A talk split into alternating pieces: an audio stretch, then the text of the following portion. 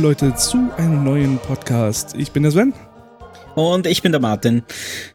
Ja, wir haben ein schönes Thema ausgegraben und wie wir gerade feststellen mussten, wirklich ausgegraben, weil der letzte ja. Teil der Reihe, über die wir heute reden wollen, schon 16 Jahre her ist. Das ist äh, verrückt, wie die Zeit so ein bisschen voranrennt mit 15 äh, äh, Sprinterbeinen. Das ist ja Wahnsinn. Ich, hat, ich war fest davon überzeugt in meinem, in meinem Fantasiehirn, dass das allerhöchstens mal zehn Jahre sind. Wenn, wenn das schon, das wäre schon viel gewesen, aber ja, ähm, ja gut, braucht man kein Geheimnis draus zu machen, steht ja im Titel. Wir reden über die Legacy of Kane-Reihe. Und äh, das ist ja quasi eher umfassend äh, in, in zwei Reihen aufgeteilt. Und wir wollen eigentlich mal jedes Spiel so ein bisschen beleuchten, eigentlich mehr von unserer Perspektive aus, als das jetzt äh, im Detail nachzuerzählen, denn die Lore von Legacy of Kane, von, von dieser ganzen Spielreihe ist unglaublich tief, unglaublich komplex und äh, auch das eines der Dinge, die mir nicht mehr so im Kopf geblieben sind. Ähm, wohl, dass sie gut war, aber nicht mehr wie tief sie war. Ja, na, also der Punkt ist einfach der, wenn man Zeitreisen, so viel kann man schon vorwegnehmen, in ein irgendwo reinbringt und mehrere Timelines und verschiedene Dinge wie Schicksal und neben dem Schicksal stehen und so weiter und so fort, dann wird's komplex. Punkt. Oh ja, oh ja, oh ja. Also das ist, äh, das ist nichts für, für, für nebenbei zu zocken, habe ich das Gefühl. Zumindest nichts um, um, und das ist auch äh, direkt so ein Ding. Hast du jeden Teil gespielt? Gespielt tatsächlich den Blood Omen 1 nicht. Die anderen habe ich alle gespielt, allerdings nur die jeweils zweiten Teile und Defiance, der Legacy of Games Defiance, der die Teile ja zusammenbringt, die Reihen zusammenbringt. Die habe ich dann alle auch durchgespielt, ausgiebig. Mhm. Äh, nur, allerdings nur Soul River 2 zweimal. Weil das ist ja auch so ein Ding, bei, bei, gerade bei Spielen, die so dicht aneinander hängen von der Story und teilweise ja wirklich äh, sie nicht nur hintereinander oder aufeinander aufbauen, sondern ineinander aufbauen, dass Spiele quasi synchron ablaufen. Ähm, ist ja ein unfassbar schwieriges Ding, wenn du nicht alle Spiele davon auch gespielt hast und äh, dir Timeline-Brocken einfach fehlen, um es dann nachzuvollziehen, was da eigentlich jetzt gerade wirklich passiert. Vor allem, wenn es so komplex ist. Ich meine, Zeitreisen. Wann waren Zeitreisen schon mal einfach? Ach ja, das macht immer alles kompliziert, ja. Dann, dann bringt man seinen eigenen Vater um und alles ist schlecht. Ja, wie, wie, wie, woher sollte man das denn wissen? Wer kann denn damit rechnen? Ja. Ja, vor allem, der, der sah so komisch aus damals. das, das war das Argument vom Richter, ja. Ähm. ja, nein, äh, gut, wir, wir machen das gerade äh, etwas absurder, als es sein müsste. Ja, Legacy of Kane, worum geht's grundsätzlich? Blood Omen 1, ja, es geht einmal um kein einen jungen Adeligen. Den Teil habe ich nicht gespielt, ich habe aber viel darüber gesehen, videomäßig etc. Äh, Sven hat da ein bisschen äh, mehr Ahnung davon, weil er war äh, schon gut ausgewachsen, als er den Teil gespielt absolut. hat. Absolut, ich war reif und absolut in dem Alter, in dem man dieses Spiel, ich weiß gar nicht, ab wann es äh, empfohlen war. Auf jeden Fall nicht für das Alter, in dem ich es gespielt habe. Ich glaube, ich war da etwa acht, neun Jahre alt.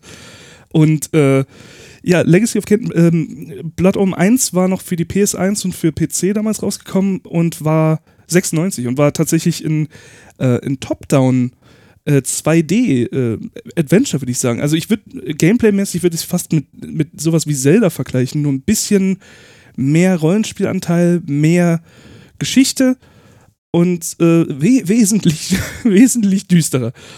Ähm, und ja, geradeaus auch brutaler. Ja, absolut. Also das, und das macht auch nicht, das, das fängt nicht seicht an. Also das Intro, äh, Render-Intro damals, äh, war schon sehr, sehr explizit. Ähm, da sah man schon direkt äh, Körperteile, sehr viel Blut, Skelett, ähm, alles drum und dran da war schon die ganze Palette mit am Start. Und dann ging es eigentlich auch direkt im Spiel mit sehr düsterer Atmosphäre los. Man startet mit Kane, oder mit Kane, wir, wollten, wir, nennen, ihn, wir nennen ihn jetzt Kane, ähm, in, in einem Pub. Und man merkt eigentlich schon sehr, sehr schnell, dass Kane kein sympathischer Charakter ist, sehr äh, arrogant, hochnäsig, äh, verlangt sein Getränk, das er nicht bekommt von dem Wirt, der ihn dann nach draußen schickt, denn es ist Nacht und es ist zu spät. Und als man dann die Tür zum Pub aufmacht, geht hinaus, äh, wartet dann auch schon eine, ein Hinterhalt hinter dem Haus auf einen, die einen dann wüst angreifen. Ich weiß gar nicht so richtig, wer das war. Ich glaube, es sind einfach nur Wegelagerer und Banditen, wenn ich das richtig im Kopf habe. Ja, soweit ich weiß auch, weil äh, ja, es geht ja dann damit weiter, dass er getötet wird. Richtig. Und das ist auch äh, eine sehr absurde, ein sehr seltsamer Moment für mich gewesen als Spieler, weil ich sowas damals noch nicht gesehen habe, dass du du, du kannst versuchen, dich zu äh, frei zu kämpfen in diesem Kampf, aber es sind einfach so viele Gegner, die immer nachkommen, dass du an irgendeinem Zeitpunkt einfach so geschwächt bist, dass diese Cutscene einsetzt und äh, die Worte werden mir niemals aus dem Ohr gehen, äh, dass jemand hinten aus dieser Gruppe rausbrüllt, machen wir dem ein Ende jetzt und äh, du siehst nur, wie jemand dir das Schwert in den Rücken sticht, du einen qualvollen Schrei von dir gibst und das war das Intro. Das war das spielbare Intro zum Spiel. Bereiten wir dem ein Ende jetzt. Viel Spaß. Ja, und dann kommt auch schon die erste Videosequenz, die ziemlich heftig wieder ist. Oh, ja. Also nicht die erste, sondern ja, die quasi die Haupthandlung dann vorgibt, weil man in der Hölle landet mit einem Nekromanten mit dem Namen Mortanius. Und da lässt das Spiel mal direkt die Hosen runter. Also da, ab dem Zeitpunkt ist klar, für wen das Spiel hier gemacht ist. Und auch, da, da wird kein Blatt vor den Mund genommen. Ähm, man sieht Fehlungen von Menschen oder eigentlich, wie man nachher, glaube ich, eher rausstellt, Vampiren. Glaube ich zumindest. Ich bin mir gar nicht sicher, wer da gefährdet wird. Es ist einfach, es wird halt gefährdet, macht man so in der Hölle.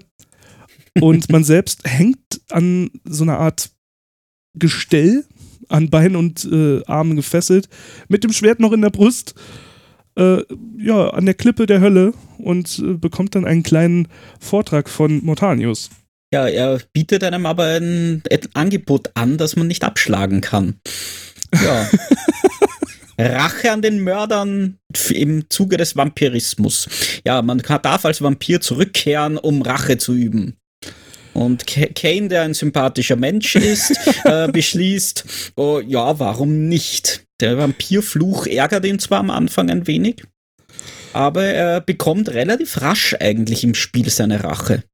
Das stimmt, ja, eigentlich direkt danach. Man äh, startet dann wieder in der richtigen Welt im Grab, in der, auf dem Friedhof von derselben Stadt, in der man getötet wurde und äh, kann dann eigentlich von da aus direkt äh, seinen Rachefeldzug starten.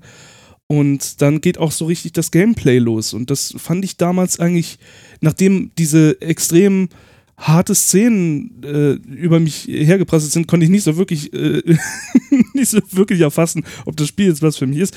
So die Jahre danach habe ich dann erst das Spiel wirklich äh, sehr schätzen gelernt, weil das ist wirklich ein cooles, cooles Gameplay. Ähm, man sieht dem Spiel schon an, ich meine, 96 ist jetzt auch nicht mehr ganz taufrisch und äh, dass es noch in 2D war, war eventuell gerade bei 96 ein ganz guter Schritt. Ähm, 3D ist da nicht so gut gealtert aus der Zeit, glaube ich. Aber man sieht im Spiel auch an, dass es eigentlich noch ein gutes Stück älter ist. Ich habe das gerade eben mal bei Wikipedia gefunden. Das Spiel sollte quasi 1903 oder 1993 hat man davon schon ähm, was gehört. Damals hieß es noch The Pillars of Nosgod. Und äh, also das macht schon mehr Sinn. Von der Grafik her würde ich es auch eher so in die Kategorie SNES, PS1 Ära, äh, wo, wo, wo quasi PS1-Spiele schönere SNES-Spiele waren. Da würde ich es hin, hinschieben. Aber dadurch wirkt es halt auch extrem stimmungsvoll. Es ist sehr düster, es ist sehr dreckig und ähm, die, die Welt ist unglaublich schön und detailliert gemacht, sehr stimmungsvoll gemacht. Ja, und du hast eigentlich mit dem Titel, den das Spiel früher getragen hat, äh, schon eine wunderbare Referenz auf die weitere Handlung gegeben. Die Säulen von Nosgod. Nosgod ist die Welt, in der das Ganze spielt. Also ich glaube, der Kontinent, das Land. Ich, nehmen wir das Land. Ich glaube, ja, es ist wirklich das Land. Aber äh, ja, es spielt auch nicht so eine große Rolle, aber grundsätzlich diese Säulen, die neun Säulen, neun waren es, es waren neun, oh ja. ja. Äh, dort kommt man dann irgendwann hin, relativ früh auch, glaube ich. Ja, innerhalb der ersten Stunde. Er trifft dort dann Ariel, die Hüterin der Säulen. Äh, ne, sie ist allerdings ein Geist, weil sie wurde grausam äh, umgebracht.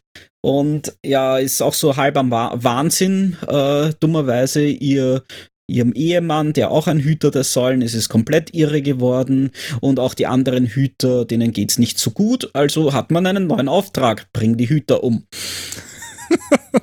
Na klar, warum nicht?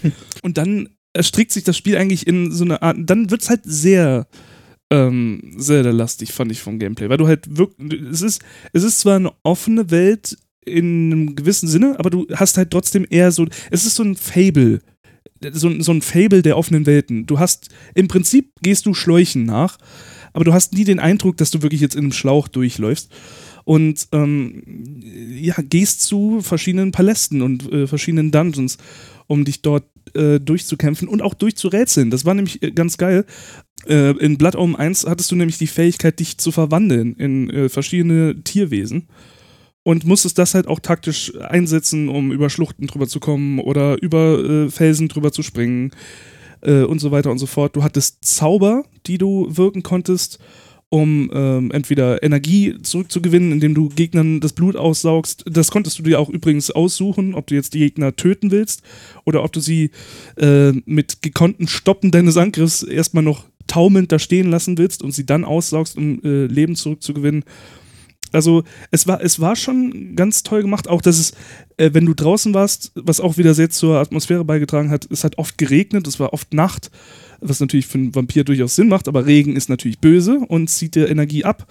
Und all das wurde dir auch auf eine sehr angenehme Art und Weise erklärt, denn das Spiel hat dir, zumindest versuche ich gerade mich dran, dran, zu erinnern, aber ich wüsste nicht, dass das Spiel dir irgendwann mal so eine Textbox vor die Nase kloppt und sagt, so funktioniert das hier, sondern das komplette Spiel war eigentlich immer im Fluss und äh, wenn es irgendwas gab, was wichtig war, dann hat Kane das in einem Monolog sich selbst erzählt. Also wenn du das erste Mal rausgehst und es fängt an zu regnen, dann erzählt Kane sich selbst, ah, oh, dieser verdammte Regen, es schmerzt dem, dem der Vampirhaut und es, es, hat nie den Spielfluss unterbrochen, sondern immer nur zur Atmosphäre beigetragen. Das war für 96 wirklich herausragend, finde ich. Ja, und es gab eben auch durchgehend immer wieder Anspielungen auf eine größere Handlung. Du hast alles ja. Mögliche entdecken können, was nicht notwendig war, aber trotzdem spannend. Es gab, glaube ich, auch einige optionale Gebiete, wo du Sachen finden konntest. Mhm. Ich habe mich ja mit dem Spiel ein wenig auseinandergesetzt, aber mich nie überwinden können, es wirklich zu spielen, weil, sind wir uns ehrlich, es ist trotzdem seine 23 Jahre alt.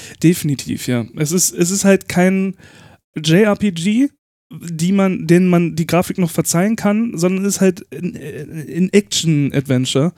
Und das merkt man dem Spiel halt dann doch umso mehr an, dass das Spiel schon einiges auf dem Buckel hat. Ähm, wie gesagt, 2D ist meiner Meinung nach die bessere Entscheidung gewesen. In 3D wird es das wahrscheinlich nicht mehr anfassen können. Aber es ist natürlich echt alt nicht schlecht, aber äh, dafür muss man, da muss man viel Zeit für aufbringen und viel Nerven, ja. denn das Spiel ist schwer. Das ist äh, der springende Punkt eben, dass man dann die Ruhe aufbringt, um das wirklich noch durchzuspielen. Aber alles in allem viele Anspielungen, viel Geschichte drinnen auch, viel, was schon im ersten Teil erzählt und aufgebaut wird. Es sollte ja anfangs, glaube ich, auch ein Standalone-Titel sein. Uh, allerdings entwickeln sie die Story dann uh, ziemlich intensiv weiter in den folgenden Teilen. Ja. Ich meine, ja, du hast hier Kane, der äh, die Hüter der Säulen tötet, nur damit er dann erfährt, dass er selbst ein Hüter sein. Also wie war es? Im ersten Teil, das weiß ich nicht. Auf jeden Fall ist Kane der Hüter der Säulen dann. Ich, ich bin mir selber nicht mehr so genau sicher. Ähm, von vornherein, wer die Legacy of Kane-Reihe noch spielen möchte, dem würden wir jetzt anraten, generell äh, tut das. Spielt die Reihe vielleicht erstmal, denn wir, wie gesagt, wir gehen nicht super detailliert auf die Timeline und auf die Geschehnisse ein, aber wir werden trotzdem spoilern. Und vieles in dem Spiel tut sehr weh, wenn es gespoilert wird und man dann eben diesen Plot-Twist schon kennt. Also das ist, das versaut einem viele Momente ja. in den Spielen. Nein, weil wir wollen auf jeden Fall darüber reden, wie es uns gegangen ist bei gewissen Momenten. Und da gibt es ein paar, die, die, die wirklich so richtig, wow, das war jetzt außergewöhnlich, damit hätte ich nie gerechnet. Mhm. Also sehr, sehr spannende Dinge. Und ja, ich meine, beim ersten Teil äh, schon am Anfang quasi, aber damit spoilert man ja nicht viel. Aber ich, ja, ich glaube, beim ersten war das mit den Plot-Twists auch noch nicht so schlimm. Nö, das war relativ äh, straightforward. Dadurch, dass, dass es ja einfach, äh, dass die Story und die ganze Lore noch nicht aufgebaut war, war das alles noch relativ simpel und ähm, ging eigentlich mehr, okay, du bist Kane, du wurdest getötet, du bist jetzt Vampir, übe Rache aus und dann gibt es diesen Überplot der Weltgeschichte halt, äh, bei der du halt beitragen musst und dann nach und nach mitten da reingezogen wirst. Und genau wie gesagt, ich bin mir nicht mehr ganz sicher, ob am Ende des ersten Teils schon klar wurde, ob du ähm, als Kane dich töten musst oder nicht. Ich bin mir nicht mehr sicher, ob das da Doch. war. Ja, ne? Müsst, müsst, müsste sein, weil äh, da geht's nämlich dann weiter mit Soul Reaver 1 und das geht davon aus, dass Kane der seinen Thron auf den Säulen errichtet hat. Stimmt, dass genau. er sich der, dem Opfer verweigert hat, weil Kane müsste sich opfern, damit er die Säulen von Nosgod, die für die Gesundheit des Landes stehen. Ich meine, Säulen sind auch eine gute Symbolik dafür. Ja. Ich meine, sie haben zusätzlich noch äh, Elemente, für das sie stehen, jede einzelne, aber pff, das habe ich nie ganz mitbekommen, muss ich sagen.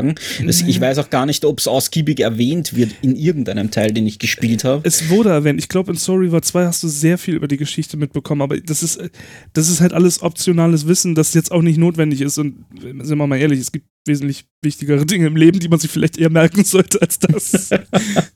Ach, ja, äh, gut, über unnützes Wissen jetzt zu diskutieren, das sollten wir wohl lassen. Das machen. Ende. Äh, ja, ähm, aber in Summe, ja, er hat sich verweigert und es geht dann weiter, dass er eigentlich ein, die, seine Generäle, seine Vampirgeneräle heranzieht, wiederbelebt, zu Vampiren macht. Äh, ehemalige hohe Generäle der Seraphan, das war ein Ritterorden Ehrenwerter, zumindest gehen wir jetzt einmal noch davon aus. Mhm. Äh, aber dazu kommen wir später. Und ja, der Kane hat sich eben seine Generäle geschaffen und äh, hat äh, mit harter Hand regiert, soweit ich das im Kopf habe. Ja. Aber worum geht es bei Soul Reaver? Da ist nämlich nicht mehr Kane die Hauptperson, sondern es kommt eben dazu, dass seine Vampiruntertanen, seine Vampirgeneräle sich immer nach ihm weiterentwickeln. Äh, der, er, er entwickelt immer neue Fähigkeiten und so weiter. Und Raziel, um den es im ersten, äh, in Soul Reaver allgemein geht, äh, hatte die Frechheit im weitesten Sinne, sich Flügel wachsen zu lassen, bevor Kane welche hatte. In seiner Wut reißt er ihm mit brutaler Gewalt die Flü Flügel ab und wirft ihn in einen Seelenfluss oder so ähnlich, wo er un äh, Jahrhunderte der Höllenqualen erleidet.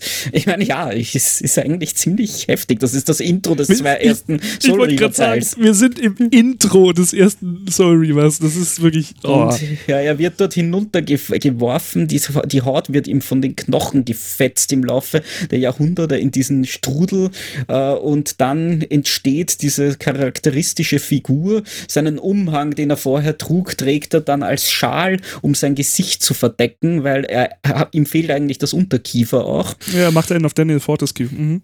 Ja.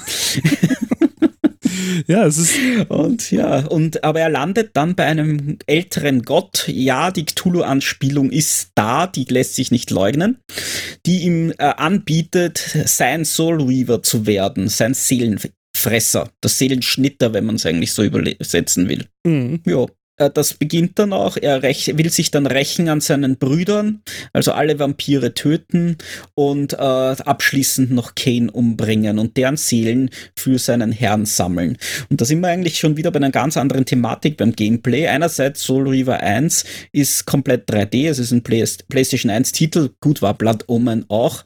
Grundsätzlich, ich glaube, PC sind auch beide rausgekommen. Richtig, ja. Allerdings liegen da halt auch drei Jahre dazwischen. Und ähm, Mhm. wir reden hier auch von, also die Entwickler kann man auch mal dazu sagen, sind Crystal Dynamics, also auch die Leute, die, ähm, beziehungsweise IDOS und Crystal Dynamics, das war ja alles so ein, ein großer Haufen. Und äh, die Leute waren auch, äh, oder nicht dieselben Leute, aber aus der ganzen Ecke kamen natürlich auch die Tomb Raider-Spiele. Und äh, man hat da schon, man hat da schon so ein bisschen Vertrauen dann reingesetzt, irgendwie, dass die wissen, wie man ein Third-Person-Adventure-Spiel macht. Und das wurde dann auch sehr schnell klar, dass es wirklich wussten. Also, ähm, Soul Reaver hat so ein paar Eigenheiten im Gameplay, die ich, ich wüsste nicht, dass das irgendwer zu der Zeit gemacht hat oder auch nur Jahre später nochmal so gemacht hat. Ähm, eines davon, und das ist, glaube ich, das, was dich auch so ein bisschen an die Reihe rangebracht hat, mich ebenfalls, ähm, ist die auch wieder hier unfassbare Brutalität, die sich aber hier noch viel mehr im Gameplay dann wirklich auswirkt. Was man mit seinen Gegnern anstellen kann und muss, um sie zu besiegen, ist schon ganz schön makaber. Ja, ist vollkommen richtig. Allerdings habe ich Soul Reaver 1 nie durchgespielt, weil ich es nach Soul Reaver 2 gespielt habe. Und das ist halt schon ein harter Rückschritt in mancherlei Hinsicht. Wobei das Gameplay eigentlich vielfältiger im ersten Teil ist. Aber. Aber es war einfach, es, es war mir zu verwirrend, ich wollte die Zeit nicht reinstecken. Äh, das, äh, ja, wir kommen auch direkt dann zu so einem Element, das Soul River 1 hatte, denn das war dieses äh, Dimensionsreisen.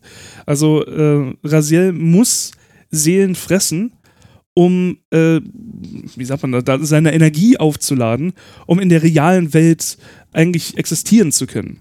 Genau, also er braucht es für seine physische Gestalt, weil wenn er auf null Lebenspunkte fällt, also seine komplette Lebensenergie verbraucht, wird er nicht getötet, sondern landet in der Spektralwelt. Und das ist schon außergewöhnlich. Richtig, denn man konnte quasi überall in zwei verschiedenen Welten rumlaufen. Und diese Welten sahen sich ähnlich, waren aber deutlich unterschiedlich an, an vielen Stellen. Was äh, natürlich hat es nicht das Spiel verdoppelt, aber gefühlt hat es das Spiel verdoppelt. Und das war schon was, was äh, sehr interessantes. Auf der anderen Seite war es aber auch was, was mich ein bisschen am Gameplay dann gestört hat. Denn ähm, das war ja zum einen war ja deine Seelenanzeige, wenn du in der realen Welt unterwegs warst. Das war deine Lebensanzeige, aber es war auch, es ging auch über Zeit runter. Also das Ganze ist auch langsam so runtergetickt, wodurch ich immer so einen, so einen Zeitdruck gespürt habe, was das Spiel natürlich wollte, aber was ich doch auf Dauer ein bisschen anstrengend fand, weil das, die mhm. Welt war ja doch schon sehr, sehr detailliert aufgebaut und man wollte sich da umgucken, weil es so, so viele Dinge zu sehen gab, aber man hatte irgendwie immer das Gefühl, ich habe keine Zeit, ich muss jetzt, ich muss den nächsten Gegner töten. Das fand ich mal ein bisschen hektisch. Ja, äh, hab, hatte ich nicht so im Gedächtnis, weil immer dieses Gefühl, ja, wenn ich auf Null fall, bin ich in der Spektralwelt, töte dabei ein paar von den Seelenwesen, die da herumlaufen, fresse auf und bin wieder drüben.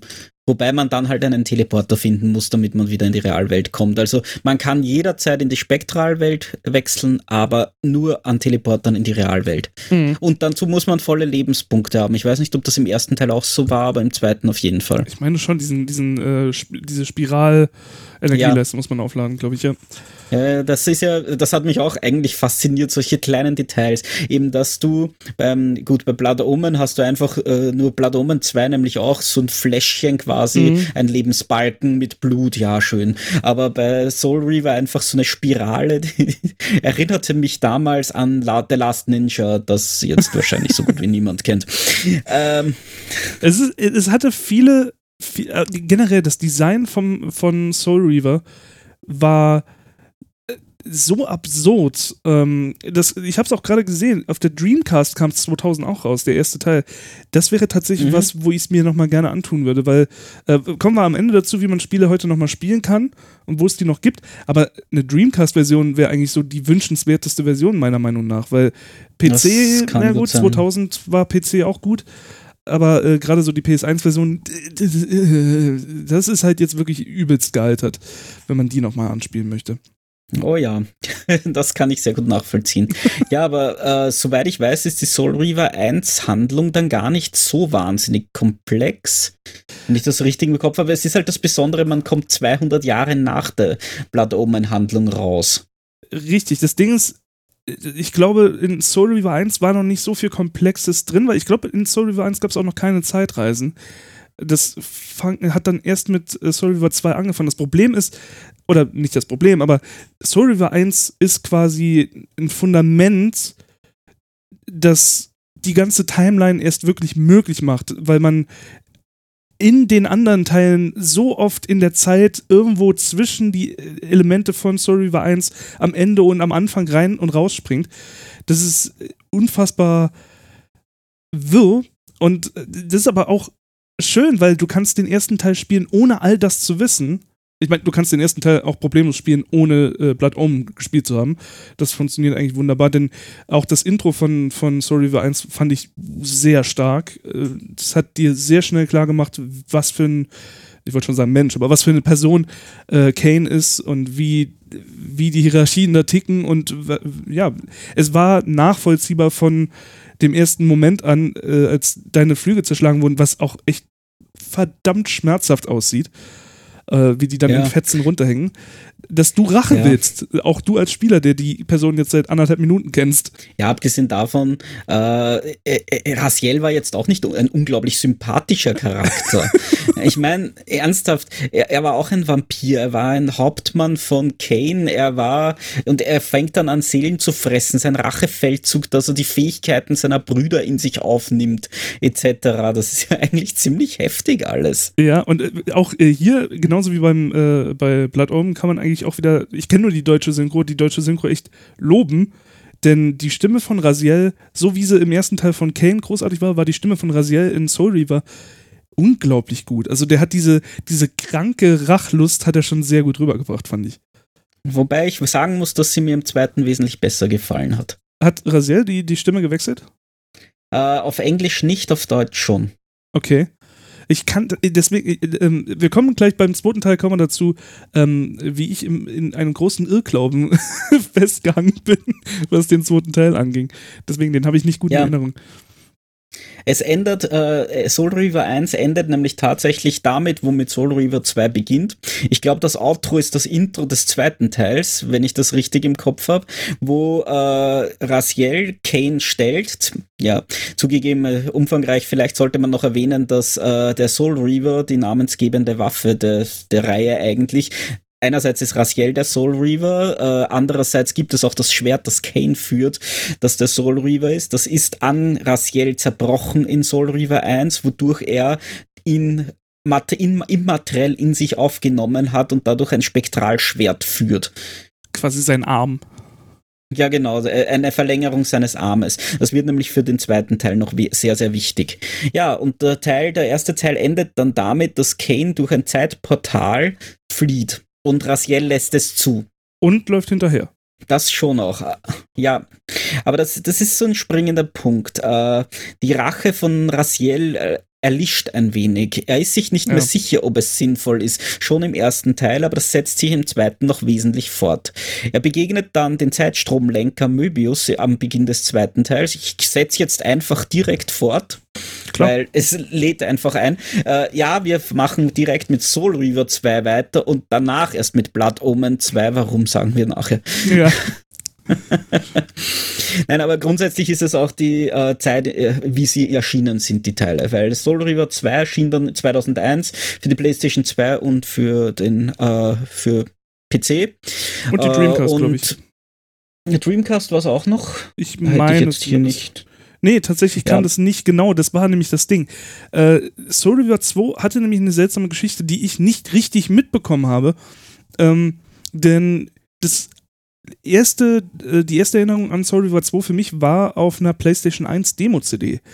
Was Ach ja, ja. eine absurde Geschichte war, denn ähm, ich habe die Demo von Teil 2 gespielt und dachte mir, hm, naja, okay, es sind dieselben, es ist dasselbe Publishing-Studio, das auch Tomb Raider rausbringt und jetzt kommt ein Jahr nach äh, Soul River 1, kommt Soul River 2 und es sieht ziemlich genauso aus. Ich entdecke Parallelen, auch nö, nicht schon wieder. Und ähm, ich mochte die Demo von Soul River 2 zwar schon, aber sie hat auch ein bisschen geruckelt und ich fand sie jetzt, es war nicht weltbewegend. Wie sich rausstellte, dachten das wohl viele Leute, weswegen äh, die, das Entwicklerstudio einfach kurzerhand gesagt hat, okay, nein, es kommt nicht für PS1, wir warten noch ein Jahr, arbeiten das Ganze um auf die neue Konsole von Sony und das Ganze kam dann als Exklusivtitel, bei zumindest Konsolen exklusiv für PS2 raus. Ja, für PC nämlich auch, weil da Ja. bin ich dem Spiel dann begegnet auf einer Demo-CD, wo man dann das erste Kapitel spielen konnte, ja.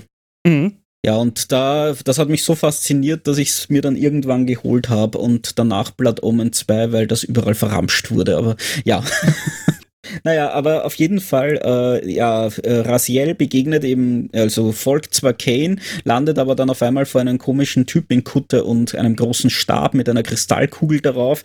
Äh, und diese Kristallkugel erwähne ich deshalb so, weil sie die Wirkung des Soul Reavers, also der Spektralklinge, auflöst. Oh, ja, ja Raziel, Raziel steht auf einmal waffenlos da, was ihm im Dialog dann auch ziemlich egal ist. Na gut, dann töte ich den eben mit bloßen Händen. Ja. äh, ja, aber er sagt, nein, sie sind verbündet. Äh, Im Laufe der Zeit äh, stellt sich auch heraus, dass äh, Möbius ein Diener des älteren Gottes ist, also dem ja Raziel eigentlich auch dient, aber irgendwie hat er sich dann auch schon von ihm losgesagt. Er will nicht nur eine Marionette sein. Deshalb tötet er teilweise kein, glaube glaube ich auch nicht, weil das tut er ja nicht aus eigenem Willen, sondern äh, weil es ihm jemand gesagt hat und das will er nicht. Mhm. Er ist halt schon, also er ist schon zerrissen. Raziel ist auf jeden Fall zerrissen, buchstäblich und, äh, und im, in der Erzählung eben auch, als im charakterlich. Aber ja, und in, der, in dieser neuen Welt äh, ist er wieder in der Vergangenheit, dementsprechend, äh, wo die Seraphan groß waren, wo sein menschliches Ich auch unterwegs war. Man begegnet immer wieder Statuen, über die er spricht, oh meine mächtigen Brüder, so edel und rein und so weiter. Also wo er wirklich über sie schwärmt geradezu. Aber immer wieder muss er halt auch die bekämpfen, denn er ist Vampir und die werden von denen gejagt und solche Geschichten. Äh, und Raziel geht dann eben auf die Reise in dem Spiel und da gibt's eine Handvoll Entwicklungen. Einerseits, äh, dass er kein jagt, aber irgendwie dann irgendwann nicht mehr töten will, äh, weil er bemerkt, dass das Schicksal will, dass kein getötet wird. Und mhm. er will aber dem Schicksal nicht folgen. Und da, dadurch realisiert er auch langsam, dass er womöglich, also kein realisiert, dass das Raziel der Schlüssel dazu ist, sein Ziel zu erreichen, weil er müsste sich ja noch immer opfern, um die Säulen von Nosgott wiederherzustellen. Oder äh, die andere Seite wäre, oder das Land niedergehen zu lassen. Zwei Münz, äh, Seiten einer Münze betont er oft. Äh, auf welcher Seite wird sie fallen? Ich suche den Weg, dass sie auf den Rand fällt. So sinngemäß sagt, sagt er immer das, dass er den Weg sucht, dass die Münze eben nicht auf einer Seite fällt, sondern am Rand. Er sucht den Weg aus dem Schicksal heraus. Und dazu braucht er Raziel im Endeffekt und dadurch manipuliert er ihn auch immer wieder. Also Kane wird hier, äh, erlebt hier eine Charakterentwicklung vom arroganten Arsch und Herrscher zu irgendwie einem nachdenklichen Typen, ja noch immer nicht sympathisch ist, keine Frage, aber doch schon spannender als Person. Jetzt nicht nur von irgendwem gelenkt, er will seine eigene Person sein, aber irgendwie will er eben auch alles am Leben halten, wie auch immer oder unleben Leben, wenn man es so nimmt. Ja, und das ist das eine, was sich entwickelt im Laufe der Zeit mit Raziel. Und das andere ist eben diese 180 Grad Kehrtwende. Äh, Im Laufe des Spiels lernt er verschiedene Vampire kennen. Auch Morador zum Beispiel, der in Blood Omen 1 auch schon vorgekommen ist. Äh, einer der älteren Vampire, der eigentlich nur in seinem Palast lebt und dem die Welt weitgehend egal ist. Hauptsache er hat seine Ruhe. Das ist seine Einstellung zu dem Ganzen. Aber er lehrt ihn halt ein bisschen was über die Vampire. Dann findet man im Laufe des Spiels verschiedene Ruinen, wo man dann auch reingehen kann, wo man Rätsel löst, wo man dann die Elementar Reaver bekommt, verschiedene Elemente, die dann für weitere Rätsel im Spiel geeignet sind, was auch toll ist an sich. Aber in diesen Ruinen findet man noch etwas anderes, nämlich die Geschichte über die Ursprünge der Vampire, dass die die ursprünglichen äh, Wächter der Säulen waren. Das ist nämlich spannend. Nur dadurch, dass äh, die Wächter gestorben sind, haben sich die Säulen neue Wächter gesucht. Und das waren dann Menschen.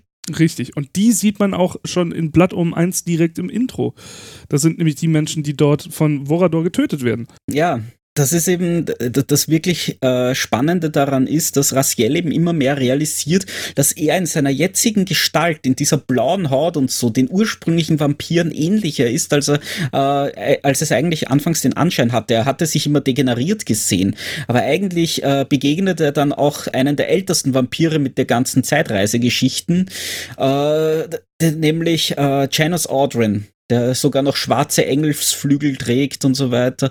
Also ziemlich mächtiger Vampir, muss aber dann, wie er von ihm ein paar Antworten bekommt, mit ansehen, wie die Seraphan in seinen Palast eindringen und ihn umbringen.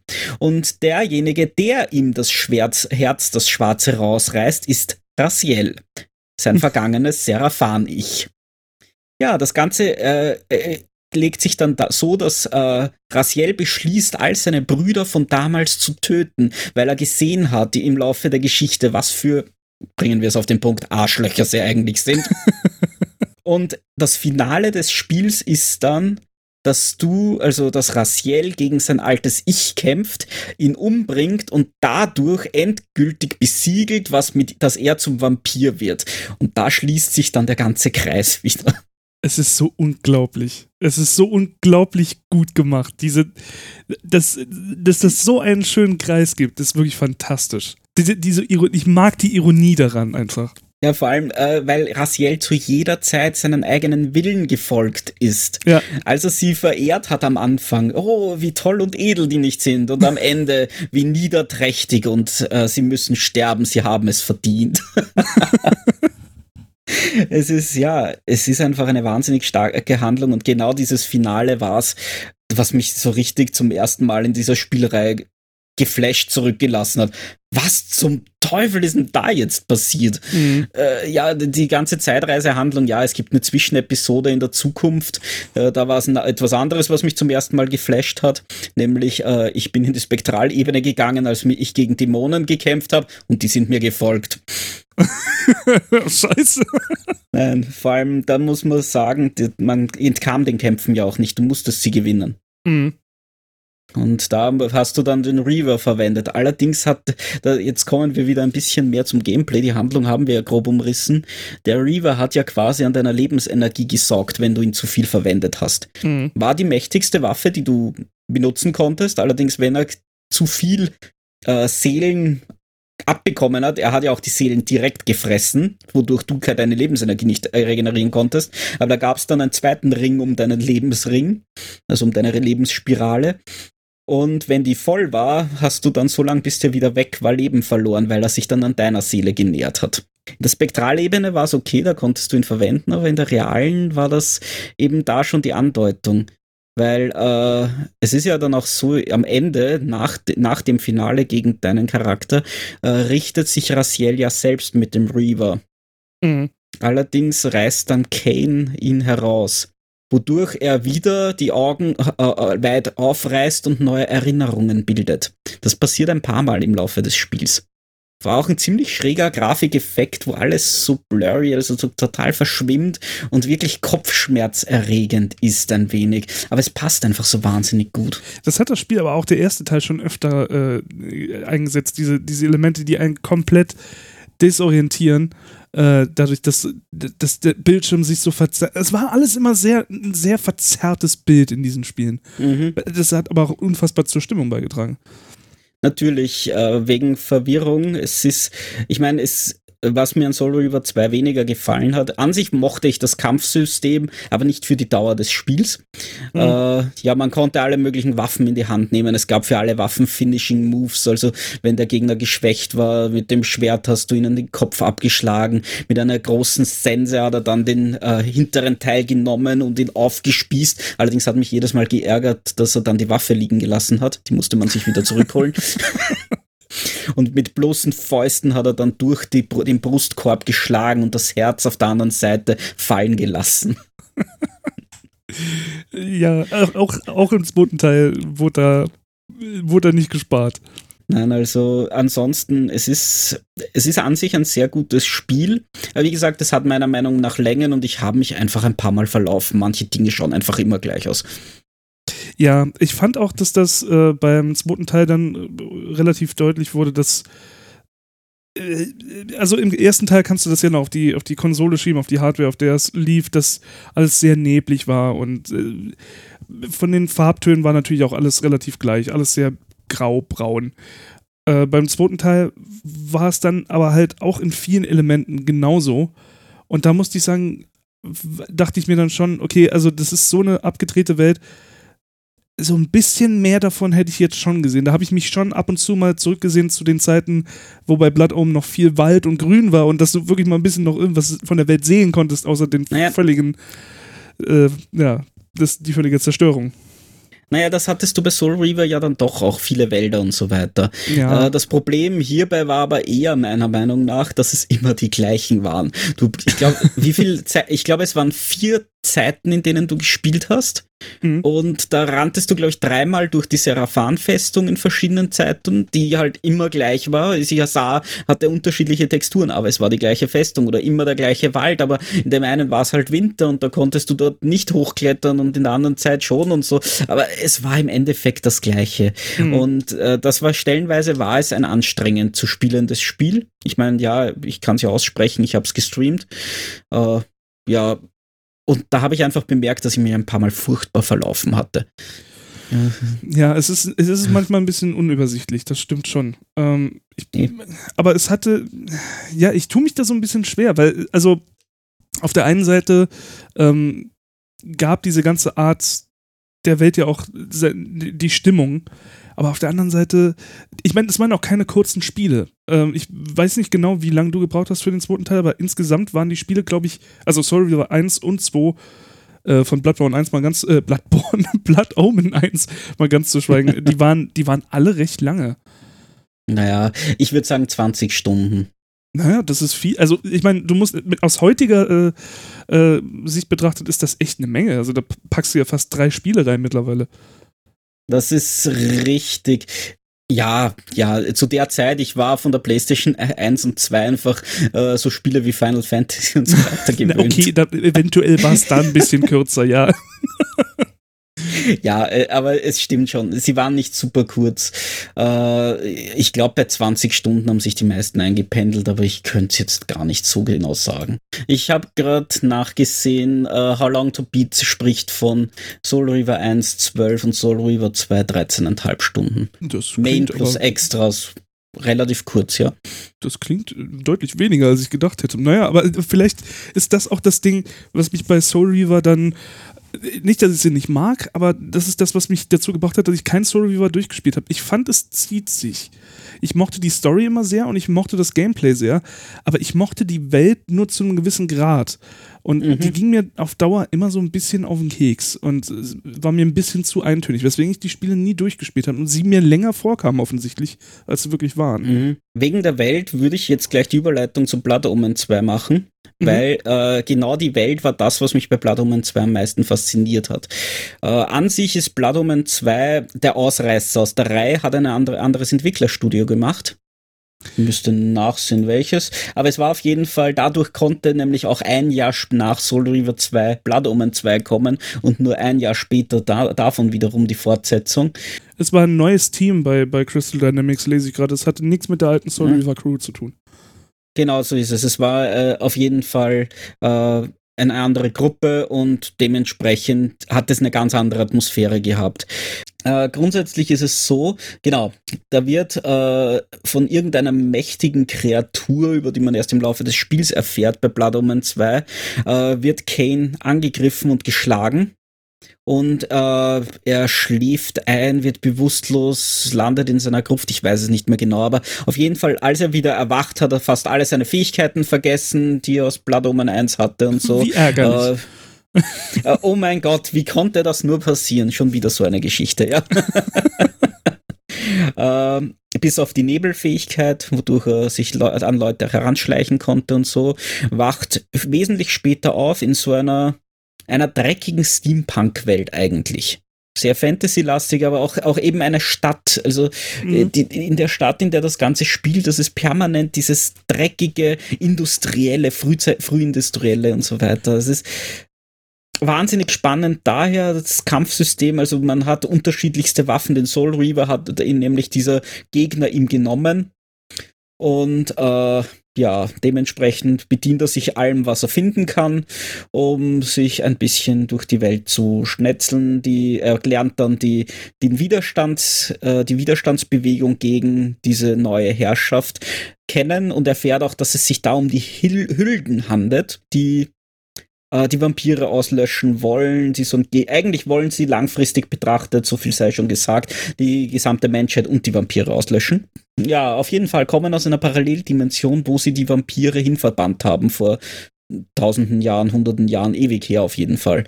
Und ja, Und Kane versucht mit den anderen Vampiren sich gegen diese zu stellen.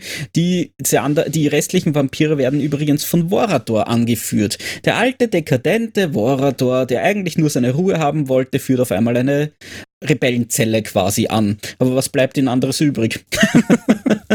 ich meine, was soll er machen, wenn ihn alle umbringen wollen? Ja, und im Prinzip. so ein ärgerliches Schicksal. Ja, auf jeden Fall kämpft er sich dann durchgehend äh, durch die Welt. Also äh, Kane wird dann nach und nach mächtiger, übernimmt dann auch irgendwann die Führung der, für, über die ganze Gruppe, beziehungsweise lehnt er sich gegen Vorado auf, äh, weil er seine eigenen Methoden hat, da durchzugehen, kommt dann auch in die Welt der Hüllen und besiegt dann letztlich diesen Herrscher. Äh, ich habe ganz vergessen, wie Möbius eigentlich in die Handlung dann noch reinpasst, weil den, die Statue von ihm sieht man irgendwo in dieser Paralleldimension, Stimmt, ja. wenn ich das richtig in Erinnerung habe. Äh, es gibt auch ziemlich schräge Settings darin, ist es Gefängnis äh, der Ewigkeit oder so ähnlich. Das zeigt aber auch, dass das alles ja wesentlich später spielt, denn ähm, Blood Omen 2 spielt in einer komplett anderen Timeline. Ähm, das ja. spielt nämlich in der Timeline, in der ähm, Kane sich geweigert hat, äh, sein Opfer zu bringen. Und ähm, Raziel, Raziel kommt in dieser Timeline vor. Zumindest läuft die Timeline anders ab. Und mhm. äh, deswegen passt auch handlungstechnisch äh, der zweite Teil oder das Gameplay war anders, äh, viel, vieles war anders und es kam ja auch nach der Soul Reaver-Reihe raus, aber schließt eigentlich eher an den ersten Teil von äh, Blood Omen an, was sehr verwirrend war. Und es wurde auch so ein bisschen komisch aufgefasst von, von den Leuten. Und ja. äh, die, die Story, die dann, wenn du halt die Soul Reaver-Reihe verfolgt hast, dann völlig woanders ansetzt, war halt äh, einfach ein bisschen wirr auf den ersten Eindruck. Ja einerseits wirr, andererseits äh, es hatte mehr Plotholes als der Rest. Ja. Ich meine, es gab überall ein paar Zeitreisegeschichten. Das ist nicht so leicht so auszugleichen. Es, Richtig, es wirkte ja. eben auch ganz anders. Es, es spielte sich auch ziemlich anders. Wobei das nicht nur schlecht war, weil das Kampfsystem an sich wirklich Spaß gemacht hat. Stat-Skills, es gab ein paar Passagen, die waren frustrierend, an das erinnere ich mich gut. Der Endkampf war auch nicht so leicht, zumindest für mich damals. Aber in Summe war es ein an sich recht cooles Spiel. Es kommt auch äh, Jan Janus Outrin, Outrin wieder vor, der, glaube ich, benutzt wird, die große Maschine zu betreiben oder so, die dazu dienen soll, äh, die Menschheit auszulöschen und die Vampire natürlich, aber ja, das ist dann auch nur Beiwerk und so weiter. Sie versuchen schon Anknüpfungspunkte zu finden, aber es ist eine Parallelhandlung und dementsprechend ist es wahrscheinlich der Teil, den, wenn man die gesamte Geschichte kennen will, am ehesten auslassen kann. Richtig. Ich bin, ich habe ihn persönlich auf dem PC gespielt und äh, ich fand die Steuerung auch sehr hakelig. Vor allem, wenn man bedenkt, dass das Spiel 2002 rauskam, da war ich echt ein bisschen Besseres gewöhnt. Ich schätze mal, auf Konsolen macht das Ganze wesentlich mehr Sinn äh, und spielt sich deutlich besser. Auf Tastatur fand ich es extrem hölzern. Das ist, ist ein Third-Person-Spiel. Du hast, glaube ich, keinen Maus-Support, sondern musst alles über Tasten machen. Okay. Und die Tastenbelegung von Blood Omen 2 ist ein absoluter Albtraum und äh, ich bin mir gar nicht mehr sicher, ob man die selbst belegen konnte. Aber äh, also ich bin im ersten Level gescheitert, weil ich die Tasten nicht gefunden habe. Und das ist nicht intu intuitiv. Ja, nein, ich habe es auf der PS2 gespielt und ja. Ich, ja Controller-Support, ja. Ich denke, das macht deutlich mehr Sinn auf der Konsole, ja. Ja, also in Summe habe ich es aber in guter Erinnerung behalten. Auch hier wieder die Brutalität, die jetzt sehr viel grafischer war. Ich meine, äh, Raziel hat auch viel getötet, hat dann die Seelen raus ausgesaugt aus den anderen. Das ist aber grafisch jetzt nicht so heftig wie wenn Kane, äh, ja, ich meine, eine Handbewegung macht er immer, wo er die Hand hebt, wo er das Blut zu seinem Mund fliegen lässt, quasi in einem durchgehenden Strahl. Mhm. Was äh, schon ein bisschen widerlich ist, vor allem, weil dann gibt's auch Gefangene, die, schrei äh, die schreien, helft mir, helft mir, und der Kane geht hin und saugt sie nur aus. Ich meine, ja, ist ein schneller Drink zwischendurch, vor allem darf man nicht vergessen, dass absolut jedes Blut Trinken auch Erfahrungspunkte bringt. Das heißt, du bringst einfach alles um. Das Spiel verlangt's von dir. Oh, ein Passant. Schade um dich. sorry, not sorry. Ja, dumm gelaufen, zur falschen Zeit am falschen Ort. Ja, fand ich auch, fand ich übrigens auch immer, immer wieder lustig. Äh, je schwerer die Gegner, desto mehr Blut hatten sie. Macht Sinn, macht Sinn. Ja. Sie brachten ja auch Erfahrungspunkte und so. Nein, also ja, es, es war sicher kein schlechtes Spiel, das wäre wirklich unfair zu sagen. Aber mir hat Soul River 2 einfach wesentlich mehr Spaß gemacht und letztendlich auch der letzte Teil der beiden Serien Legacy of Kane Defiance. Richtig. Und das war der Titel, bei dem uns beiden so ein bisschen der Blick gebrochen ist, als wir das Datum gesehen haben, wann es rauskam. Warum zum Teufel kam das 2003? Was ist passiert? Ja.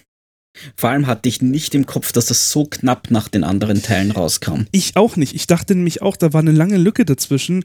Und ehrlich gesagt hatte ich sogar im Kopf, ich weiß nicht warum, aber ich hatte im Kopf, das war auf der letzten Konsolengeneration, also Xbox 360 und äh, PS3. Ich dachte, da war das und nicht auf der PS2. ich, äh, Zeit, Kinders, werdet mal alt. Das, ist, das macht gar keinen Spaß. Man vergisst alles und ja. alles ist komisch und man ist inkontinent. Darüber keine Details. Inkonsequenz? nee, ich weiß es nicht. ja, äh, gut, Defiance, ja, der letzte Teil der Serie, über den man spricht. äh, ja, das Besondere an dem Teil war, er führt eben beide Handlungen äh, zusammen. Das heißt, man spielt abwechselnd Raziel und Kane. Sie spielen sich ähnlich, mhm. aber nicht gleich. Und das ist schon einmal sehr, sehr cool. Äh, das, da gibt es ein paar Aha-Momente im Laufe des Spiels. Die Handlung geht auf jeden Fall wesentlich schneller voran als meiner Meinung nach in allen anderen Teilen. Ja. Man erfährt viel mehr Querverweise. Es ist viel äh, voller die Welt gefühlt. Man erfährt äh, viel Geschichte im Laufe der Zeit, was alles passiert. Und äh, mein Aha-Moment des Spiels war, als Raziel und Kane gegeneinander kämpften und du musst dann zuerst, glaube ich, mit Raziel Kane besiegen Stimmt. und dann umgekehrt. Oder war es was andersrum? Ach, ich weiß es nicht mehr. Ich kann mich an die Szene aber auch erinnern. Das, das war großartig, ja. Also es gab eine Menge, das war ein, äh, wo äh, Soul Reaver 1 und 2 doch äh, irgendwie mehr ein bisschen geerdet waren und äh, alles subtiler war, fand ich, dass Defiance schon wesentlich mehr Epos und Over the Top reingebracht hat, um jetzt ja. wirklich zu sagen, guckt unsere Lore an. Das ist die Welt, die wir geschaffen haben. Und die lassen wir jetzt mit einem Knall untergehen.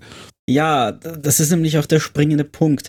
Die ganze Geschichte, äh, ich erinnere mich noch an Testberichte und so weiter, äh, die man halt gelesen hat. Ich meine, ich mochte die anderen zwei Teile, die ich gespielt habe zu dem Zeitpunkt schon sehr und habe mich auf das Spiel wirklich gefreut. Die anderen zwei waren quasi Krabbelkistenkäufe. Deshalb hatte ich auch das Gefühl, dass mehr Abstand dazwischen ist. Mhm. Aber ja, es war, war einfach, die waren billig zu haben. Die kannte ja auch kaum jemand im Verhältnis. Die waren nicht sehr berühmt, die Spiele. Nee, am Anfang definitiv nicht. Und deshalb ist es eigentlich überraschend, äh, dass fünf Teile davon rauskamen. Und bei Defiance war es dann so, dass das Ende des Spiels, ich glaube, ja, kurz zum Spiel noch, es war mehr vom Gleichen von den anderen Teilen. Du hast ja. mehr Fähigkeiten mit Kain gesammelt, du hast Reaver Aufwertungen mit Raziel gesammelt, du wurdest besser, hast viel Handlung erlebt und die werde ich jetzt wirklich nicht aufrollen. Nee, das, äh, nee, bitte nicht. das ist. Äh Aber das Ende war einfach so, dass äh, Raziel nicht mehr da war, sage ich einmal, und Kane stand am Anfang ja, durch die ganzen Zeitreisen haben sich die Kreise geschlossen. Kane war wieder quasi am Beginn der ganzen Geschichte und konnte von vorne anfangen. Mehr oder weniger. Und das war eben dieses Besondere. Du endest, glaube ich, in der Vergangenheit, also mhm. rein von der Timeline, ziemlich früh. Und nur wenn du gewusst hast, wenn du zumindest die zwei Teile davor gespielt hast und dich ein bisschen eingelesen hattest, wusstest du zu dem Zeitpunkt, ja, damit schließen sich die Kreise weitgehend vollständig. Ich meine, vollständig ist vielleicht übertrieben, aber äh, es schließen sich viele Kreise. Und in den Videospielmagazinen, die ich damals gelesen habe, stand, äh, aber sie haben sich definitiv die eine Fortsetzung offen gehalten. Und das ist traurig, weil sich diese Meinung bis heute durchzieht. Es wird ja bis heute immer noch nach, einem Fort nach einer Fortsetzung gefragt oder zumindest nach einem neuen Spiel aus der Serie, ähm, worüber wir auch gleich reden können, ob das jetzt sinnig oder nicht ist. Ähm, aber das ist halt blöd. halt, ich meine, ich kann nachvollziehen, dass äh, bei so einer komplexen Timeline und so viel Twists, Turns und Plot-Twists äh, jemand nicht unbedingt durchblickt, vor allen Dingen, wenn äh, dieser jemand einfach nur ein Tester ist, der das Spiel vielleicht halb durchspielt und sagt, jo, jo, ist okay. Ähm, aber es ist halt schon ein bisschen seltsam, dass so wenige Leute das dann wirklich geschnallt haben, dass das Ganze einen Kreis ergibt. Ähm, auch, dass, dass Kane zum ersten Mal den Elder-Gott tatsächlich sehen kann in Defiance und ihn Mhm. angreift und besiegt, nicht tötet, aber besiegt und verbannt in die Tiefen und dadurch überhaupt erst Soul Reaver 1 möglich ist, bei dem kein Raziel in die Tiefen wirft und der Eldergott ihn unten findet und wieder aufpeppelt und dann geht das Ganze erst los. Also du beendest Defiance eigentlich äh, damit, dass du den ersten Teil von Soul Reaver ermöglichst. Also kannst direkt wieder von vorne anfangen. Ja, und eigentlich schaffst, erschaffst du das Schwert, den Soul Reaver, erst da richtig. Ja, und ich, ich frage mich tatsächlich, gibt es Momente, das habe ich mir nie genau angeguckt, gibt es Momente in den Cutscenes, vielleicht sogar im Intro von Teil 1, bei der du irgendwie ausmachen kannst, dass Kane wusste, was los ist? Weil ich mich frage, Ähm, wussten die Entwickler, ja. was los ist? Bei so, äh, zumindest bei Soul Reaver 1 gibt es Momente, die oft diskutiert werden. Äh, zumindest den einen, wo der Soul Reaver an, an Raziel zerbricht. Mhm. Weil Kane so reagiert, also Kane, jetzt sage ich es auch selber, Kane eben so reagiert, als hätte er gewusst, dass das passiert. Okay. Ich meine, es, es, es Ah. zerbricht seine mächtige Waffe und seine Reaktion ist, ja, das habe ich geplant, mehr oder weniger. ja, also, ja, es schließen sich echt große Kreise in dem Ganzen und ich muss Defiance auch irgendwann noch einmal spielen. Also unbedingt. Ich habe es mir eigentlich auch auf Steam geholt, wo wir beim nächsten Thema gelandet sind. Wie kann man diese Spiele spielen? Ich meine, ja, äh, PlayStation 1 und 2 sind jetzt nicht unbedingt mehr so weit verfügbar. Gut, PlayStation 2 kriegt man überall noch, aber ob man die Spiele auftreiben kann, ist sehr fraglich. Und Aber dann es bist du natürlich auch in der ganzen Region mit PS1 und PS2, gerade die frühen äh, CD-basierten Konsolen, die sehr viele Laserprobleme haben. Du bist eigentlich ständig nur am Sa Ersatzteile suchen. Ja. Aber es ist ja bis auf Blood Omen 1 alles andere leicht erhältlich. Richtig, ja. Es gibt äh, jeden Teil der Serie bis auf den allerersten bei Good Old Games und bei Steam. Hier würde ich ganz klar Good Old Games empfehlen, weil meistens ist gerade bei älteren Spielen der Support für diese Spiele wesentlich besser als bei Steam. Da wird meistens einfach nur raufgeschmissen und dann ist gut. Äh, wenn da irgendwas nicht funktioniert, dann wird das bei Good Old Games auch nachgepatcht. Und äh, da gibt es alle Teile zum Spielen und ähm, man kommt problemlos dran. Den ersten Teil bekommt man tatsächlich nur, wenn man nicht Unsummen bei eBay ausgeben möchte. Und ich rede hier von 70 bis 100 Euro für eine Boxed-Version. Ähm, da kriegt man tatsächlich nur die PS3, PS1 Classics Version, also diese PS1 Classics Download äh, Version. Die kostet, glaube ich, boah, lass mich nicht lügen, 6, 7 Euro oder sowas. Und äh, dann kann man das auch noch bequemst am modernen Fernseher spielen, ohne Unsummen dafür ausgeben zu müssen oder sich in die Untiefen der Windows-Emulation zu stürzen, weil das war halt nur mal ein Windows-Spiel, kein DOS-Spiel. Das ist nicht ganz so einfach zum Laufen zu bringen. Ähm, ist ein bisschen ärgerlich, einfach dadurch, dass gerade auch bei Good Old Games halt damit geworben wird, dass der ganze Katalog der Reihe da ist und dann fehlt nun mal einfach der erste Teil und auch wenn er sehr anders ist zu allen anderen Teilen, ist er nun mal halt der erste Teil und damit sehr wichtig und ja, schade drum, dass man ihn nur so umständlich spielen kann. Also wenn ihr ihn spielen wollt, ja, braucht er noch eine PS3 oder sehr viel Geld. Der Punkt ist nämlich der, Blood Omen 2 würde ich verstehen, wenn man nicht mehr bekommt, rein von Richtig, der ja. Handlung. Aber Blood Omen 1 ist verdammt wichtig von der Handlung. Wobei, ich habe es auch damals, ich habe ja wirklich Soul Reaver äh, 2 und Blood Omen 2 und danach Defiance gespielt und ich habe die Spiele verstanden. Aber warum? Weil es eine bessere Zeit war und man hatte Booklets. Richtig, ich habe ja. wirklich, ich habe heute, äh, glaube 20 Minuten zwei Booklet-Geschichten gelesen, wo erklärt wird, was bisher geschah.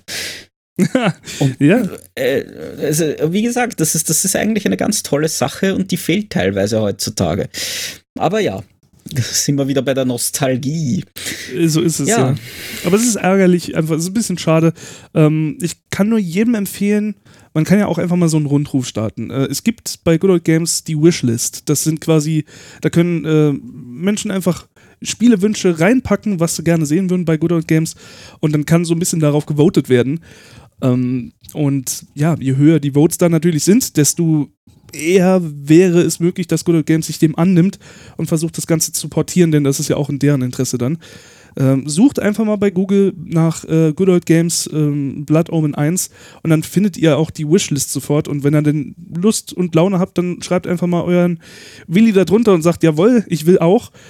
Und äh, vielleicht kommt das ja irgendwann. Denn so richtig nachvollziehen, warum es nicht da ist, kann ich nicht. Denn alles, was ich bisher so rausfinden konnte, ist, dass alles irgendwie über IDOS-Crystal Dynamics lief und äh, teilweise Activision. Also irgendwie müsste das alles so in einem Klumpen sein, was die Rechte angeht. Offensichtlich aber scheinbar nicht. Oder es ist so schwer zu emulieren. Ich weiß es nicht, keine Ahnung. Das kann allerdings auch sein. Windows-Spiele halt, ne? Es ist immer vor Ja. mich. Ja, naja, aber wie ging es mit der Reihe weiter? Es war ja Was? quasi Nein, was? nicht Was? das. Nein, was? Was? Nein. Naja, gut. Ähm, es sollte, ich habe Wikipedia offen, ich gebe es offen zu. Äh, es sollte ja ein Teil noch kommen, Legacy of Kane Dead Sun. An das erinnere ich mich tatsächlich noch ein wenig, dass das angekündigt wurde als Fortsetzung. Und ich dachte mir, ihr habt das wirklich nicht verstanden.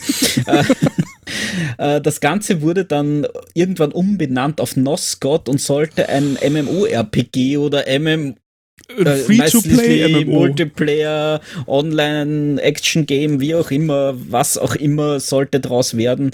Äh, 2013 Open Beta äh, startete 2015 im Jänner und endete im Mai 2016 mit dem Abdrehen der Server quasi einen Monat später.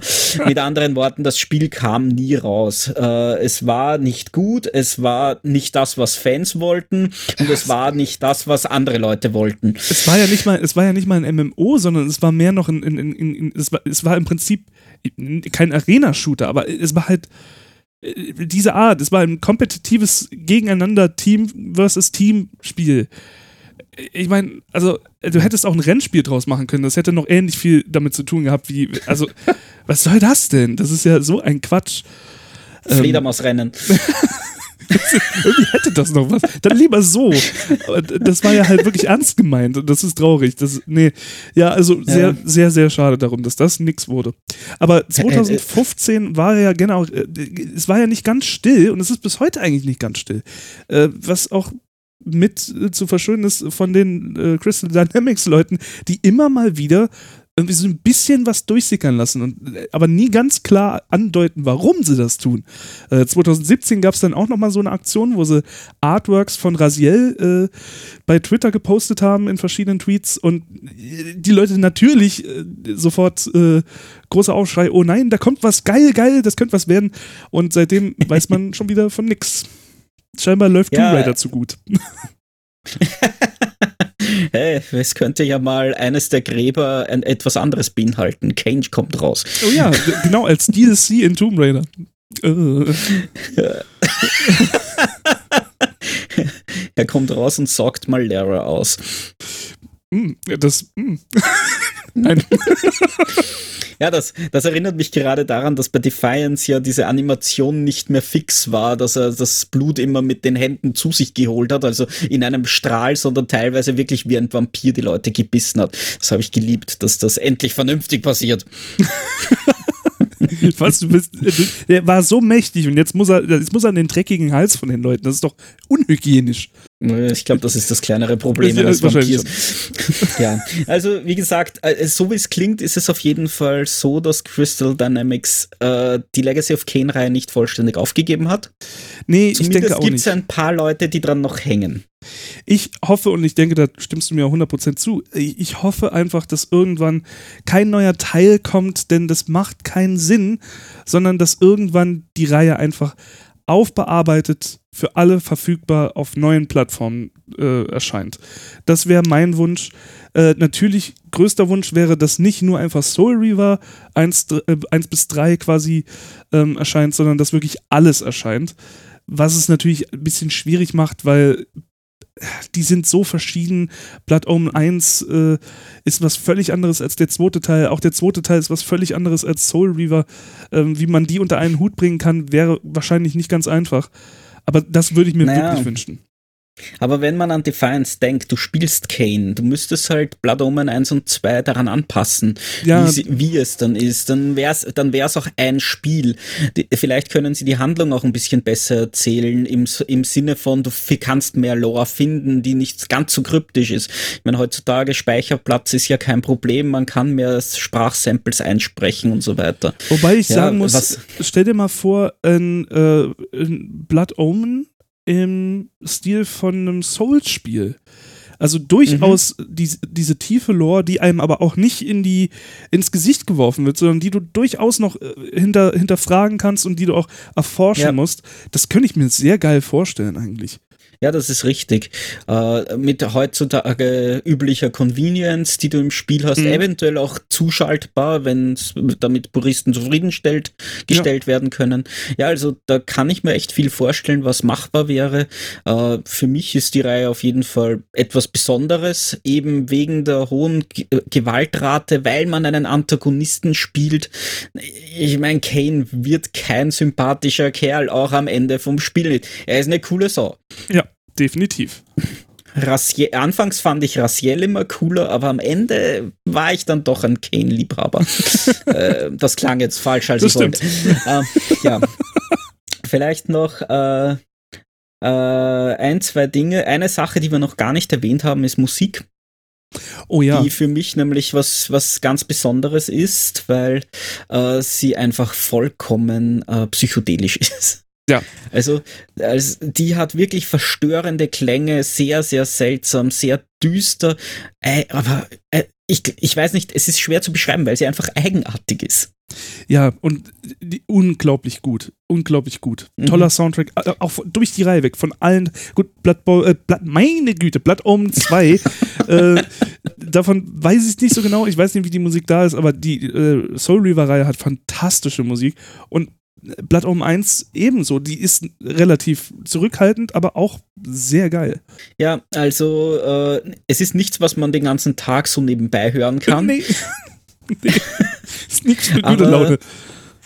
Äh, aber ja, vor allem sie, sie strengt an. Das kann Mhm. man wirklich, also so im, als Hintergrundrauschen funktioniert die Musik schlecht. Und glaubst mir, ich hab's versucht. Äh, Und ja, das, das ist einfach auch was ganz, ganz Besonderes, finde ich. Gefällt mir wirklich gut. Äh, ich verwende es auch manchmal in Rollenspielen. Also, Ja, es ist Ja. abartig genug, dass nicht unbedingt jeder sie sofort erkennen würde. Also dafür funktioniert es ganz gut.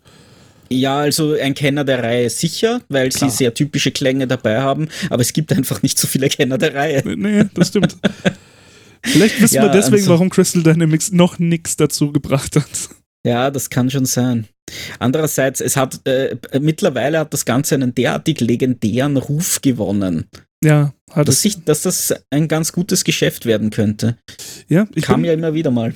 ich bin auch davon überzeugt, dass es umso mehr jetzt noch besser funktionieren könnte als damals, wenn man es Mhm. technisch gut umsetzt. Man, ich meine, Ja. ich mein, sie können es doch. Sie haben es gezeigt, wie man, wie man Tomb Raider wiederbeleben kann in einem modernen Umfeld. Mhm. Mach das einfach nochmal. Mach das nochmal in Ja. der Qualität.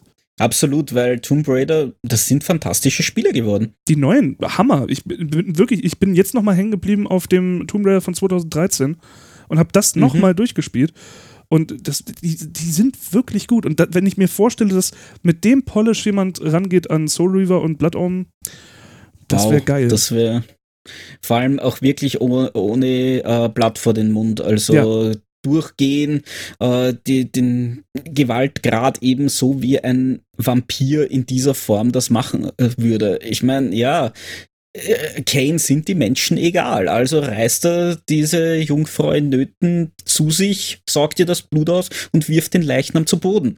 Ja, warum auch nicht? Also ich meine, äh, die, die, die Fans, die du wirklich damit bedienen wirst, die sind wahrscheinlich, ich meine, wir reden davon, 16 Jahre seit dem letzten Teil, die sind älter. So, das ist, Ja, die sind alt genug, um sowas zu sehen und die jungen Fans wirst du damit jetzt wahrscheinlich sowieso nicht mehr so abholen können. Dafür ist die Lizenz zu absurd und abgedreht, dass die, ich glaube nicht, dass die viele junge Leute jetzt nochmal ansprechen würde. Ich weiß es nicht. Es gibt viele Interessierte an speziellen Geschichten, die nicht dasselbe ausgelutschte Thema zum zwei Millionsten Mal wiederholen und äh, den äh, strahlenden äh, 1,80 Meter Mann äh, Helden ja. darstellen, weil ja, ja gut, weiß sind auch beide in gewisser Weise. Nein, aber ernsthaft, sie sind untypische Helden. Das gefällt mir einfach wahnsinnig gut. Ja. Es sind, also, weil sie eben keine Helden sind im engeren Sinn. Beide nicht. Deine frisst Seelen. Ich meine, wenn man äh, die, die, Vorstellung hat, dass die unsterbliche Seele existiert und dann kommt einer her und verschlingt sie. Scheiße. Es ist eigentlich schlimmer als Blutsaugen. Das ist richtig. Du bist, das, du bist nicht, das ist nicht mal eine unsterbliche Seele, sondern du bist das Mittagessen von jemandem. Das ist doch, sehr erniedrigend. Ja. Jetzt stell dir mal vor, du stirbst daran, dass ein Vampir dich ausgesaugt hat und dann kommst du dahin. Also, das ist doch fürchterlich. Das ist ja doppelt bestraft. Vor allem das Schlimme ist, du dienst dann als Nahrung für jemanden, der den nächsten dann wieder umbringen kann dadurch. Ja, das ist zum Ko also ein ganz fürchterliche. Nee, gut, dass du macht weiter Tomb Raider. Lange Rede, kurzer Sinn. Videospielwelten, in denen ich nicht sein will. Wie auch immer. Naja, aber ich glaube, damit haben wir eh schöne abschließende Worte gefunden. Richtig, ich möchte so. noch einmal ganz kurz äh, erwähnen, äh, wo man, wenn man sich jetzt wirklich in die Tiefe noch von der Lore so ein bisschen berieseln lassen will, wo man das mhm. machen kann. Ah, stimmt. Ich empfehle ganz, ganz dick MCM Let's Plays Video zu der Chronologie von Legacy of Kain. Der hat äh, 2014 ein ganz tolles Video dazu gemacht, äh, in dem er quasi die chronologische Reihenfolge der Geschehnisse erzählt und dazu dann untermalt mit den jeweiligen Spielen, also nicht wie sie erschienen sind, sondern wie sie eigentlich in der Storyline ablaufen, erklärt sich sehr viel und äh, zeigt auch ein paar Plotholes, die er in einem weiteren Video auch erklärt, die Widersprüche, die dort äh, vorhanden sind. Und das ist wirklich interessant, alleine äh, sich dadurch, äh, ihr müsst die Spiele nicht mal spielen, guckt euch die Videos an, lasst, lasst euch von der Lore berieseln, denn die ist wirklich toll. Mhm. Ansonsten, was ich wahnsinnig gern gesehen habe, war die Tiefenanalyse, Legacy of Kane Tiefenanalyse von der Parappa, äh, mhm. deutschsprachiger YouTuber, eh ein Urgestein, glaube ich schon. Ja. Für gewisse Leute, er ist halt nicht nie riesengroß geworden, aber ich mag seine Videos. Äh, und äh, dem hier, den wahrscheinlich kaum jemand kennt, da, da muss man tatsächlich danach suchen, nach den äh, Soul Reaver, nach der Soul Reaver Tiefenanalyse, aber nicht auf YouTube, sondern googelt es, sonst findet ihr das Zeug nicht. Die zwei hängen zusammen und die haben wirklich interessante Aspekte auch bezüglich der Symbolik, die dabei vorkommt, äh, dargestellt. Es ist ja wahnsinnig viel Symbolik, welche Themen die Spiele haben. Das Thema der Rache, das Thema der Veränderung, das Thema der Dualität, solche Dinge, wo sie auch drüber nachgedacht haben. Ich mag so ein bisschen drüber philosophieren. Und alleine die Namen Kane und Raziel äh, sind ja wahnsinnig äh, bedeutungsschwanger. Ich meine, Kane äh, der erste Vampir, sagt man ja, aus der, der Bibel, der seinen mhm. Bruder umgebracht wurde, äh, also seinen Bruder umgebracht hat. ja, äh, aber äh, der wurde zum ersten Vampir in manchen Mythologien und Raziel, haben wir vorher nachgesehen, ist äh, ein Engelsname eigentlich aus der jüdischen Myth Mythologie, ist hebräisch und das heißt Geheimnis Gottes, was wir wunderbar äh, ironisch finden. Zumindest habe ich das vor, beim Vorgespräch so aufgefasst, ja. Äh, weil es ist, er ist ja das Geheimnis des älteren Gottes. Richtig, ja. Ich weiß nicht, ob das ja. wirklich ein Hintergedanke war oder purer Zufall. Ich hoffe, es ist der Hintergedanke. Ich gehe fast davon aus, weil die haben sich so viel bei so vielen Dingen gedacht, das dass stimmt. ich mir eigentlich nicht wirklich vorstellen kann, dass gerade der Protagonist, oh, der klingt cool, war. Der Klaus Günther, der, der Ritter des Todes, Klaus Günther kennt man. Ja. Ja, naja, aber gut, ich glaube, ja, sucht euch was. Es gibt viele gute Analysen im Internet und wahnsinnig viel Texte, auch wenn man danach sucht. Dummerweise die eine Seite, die ich früher verwendet habe, habe ich nicht mehr gefunden. Na gut, dann sind wir äh, quasi ja schon fast beim Abschluss, aber was hast du in letzter Zeit so gemacht? Ich habe ein paar neue Spiele gespielt, die gar nicht neu sind, aber die ich äh, sehr schätzen gelernt habe. Zum einen, oh wow, welche Überraschung, äh, Red Dead Redemption 2. Ich habe es jetzt erst anfangen können, äh, aus diversen mhm. Gründen. Und ich bin äh, zum einen sehr begeistert von dem Spiel, weil das das erste Mal ist, dass ich sagen muss, wow, eine Open World, die wirklich mich dranhalten kann, weil da so viel Inhalt ist, der nicht belanglos wirkt wie, hey, sammle so viel Karten und äh, äh, geh, geh, zu so viel äh, großen Punkten, damit du irgendwas aufdecken kannst, sondern wirklich eine sehr lebendige Welt. Ähm, die KI ist ein bisschen Panne, Aber ansonsten bin ich sehr begeistert von dem Spiel. Und ja, ich bin sauspät dran, aber was soll das? das ist ja nicht schlimm. Wen interessiert. So ist es. äh, das habe ich sehr genossen in der letzten Zeit. Und äh, ein anderes Spiel nennt sich Wargroove. Das ist, äh, das habe ich durch Zufall in der Werbung gesehen und es ist ein ein, ein Fire Emblem meets äh, Advanced Wars, auch von der Grafik mhm. her. Also wieder 2D-Pixel-Grafik, aber sehr schön gemacht, mehr in dem Advanced Wars-Stil, aber eben in einem Fantasy-Universum und äh, spielt sich halt auch sehr ähnlich zu diesen Vorbildern. Also taktikbasiertes Strategiespiel äh, gibt es auf PC über Steam und äh, demnächst auf Good Old Games, gibt es auf PS4 und auf der Xbox One, glaube ich, und es gibt es auf der Switch, da habe ich es mir geholt. Und das Besondere an dem Spiel ist, ist, ist zum einen halt sehr umfangreich, aber es hat halt auch einen Multiplayer und es hat einen ähm, Content Generator, sage ich jetzt mal. Du kannst im Spiel neue Kampagnen und Karten erstellen und du kannst im Spiel diese auch runterladen von anderen Usern, die die hochgestellt haben. Und da gibt es jetzt auch schon auf der Switch jede Menge Level, teilweise sogar Koop, die jemand, den jemand da reingebaut hat. Cool. Dass du Koop-Kampagnen spielen kannst. Also wirklich toll. Wer, wer auf Strategiespiele in der Art steht, äh, absoluter Geheimtipp, kostet auch nur um die 15, 16 Euro. Ja, ich hab's, bin dem nur begegnet, weil äh, Nintendo ja vor kurzem so Indie-Games vorgestellt haben, die demnächst für die Switch kommen. Und da war das einer der größeren Titel. Mhm. Wirkte spannend, klingt auch so. Äh, ja, bei mir ist es, äh, war die letzte Zeit ja, ein bisschen Cthulhu DSA gespielt, aber darüber müssen wir nicht ausführlich reden.